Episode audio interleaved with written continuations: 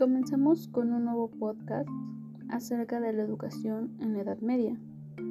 Tenemos aquí a tres compañeros que forman parte del equipo 1, Yasmín, Norma, David y una servidora, América.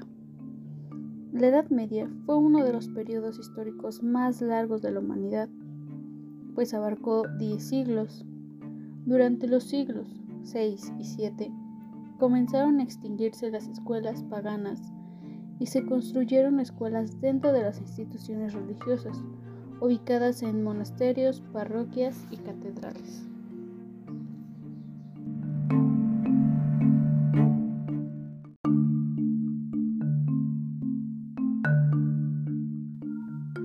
Las parroquias, ubicadas en las ciudades importantes, daban instrucción elemental por su parte. Los monasterios y las catedrales se dedicaban a la educación media y superior.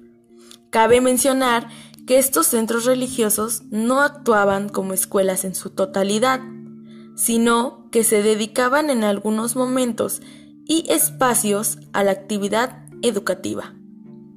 Esto aunado a la escasez de los maestros, los cuales apenas tenían más conocimientos que sus alumnos.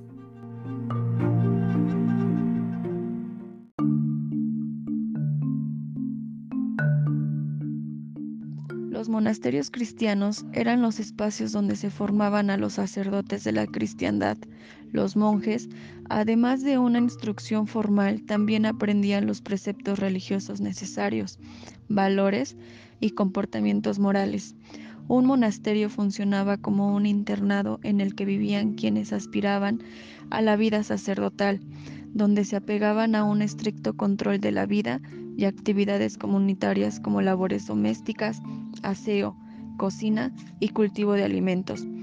Abagnano y Basalbelli, en 1992, comentan que las escuelas monásticas predominaron hasta el siglo XI pero con el tiempo fueron superadas por las escuelas catedráticas.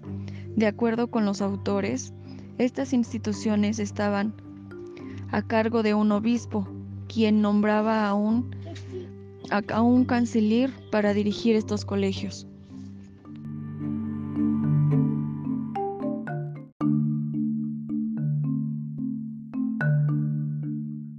Las escuelas catedralicias más importantes fueron las primeras en expandir diplomas de estudios llamados licenciados Endi, que facultaban a, los egresados para enseñar en el área de la diócesis.